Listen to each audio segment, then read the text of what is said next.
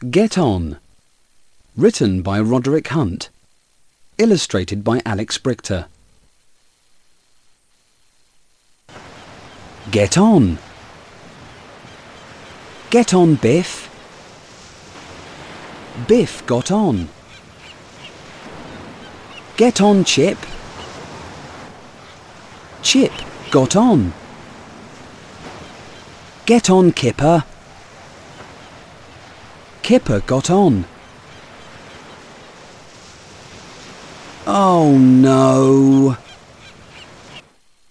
Where was the family? Who got on first? Why did the children all fall off? What do you like to do at the beach? A maze. Help Biff and Chip get to the sea. Who can you see? Written by Roderick Hunt. Illustrated by Alex Brychta. Who can you see? Biff. And Chip. Mum.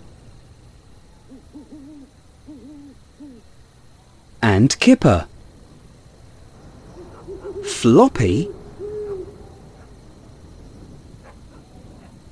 And a spaceman.